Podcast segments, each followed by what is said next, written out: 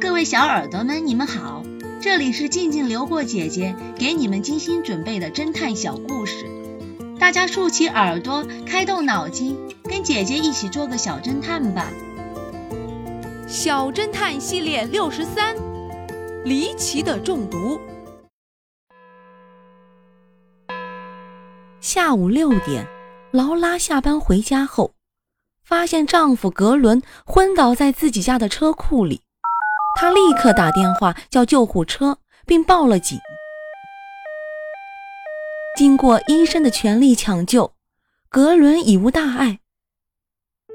格伦是因吸入毒气导致的昏迷，但警方没有在现场找到存放毒气的容器，而且车库门口的监控显示，案发前后，除了格伦和劳拉，没有其他人进过车库。看来劳拉的嫌疑非常大。监控中，劳拉没有离开过车库，装有毒气的容器仍在她身上。警察局长让一名警察去搜劳拉的身，然而什么也没搜到。这时，X 神探说：“监控显示，格伦在下午两点的时候开车出门，直到将近六点才回来。说不定在这段时间内，有人做了什么手脚。”警察局长说道：“劳拉可能知道格伦去过哪里，我们去问问他吧。”说完，两人走向劳拉。警察局长问道：“请问你知道格伦下午去了什么地方吗？”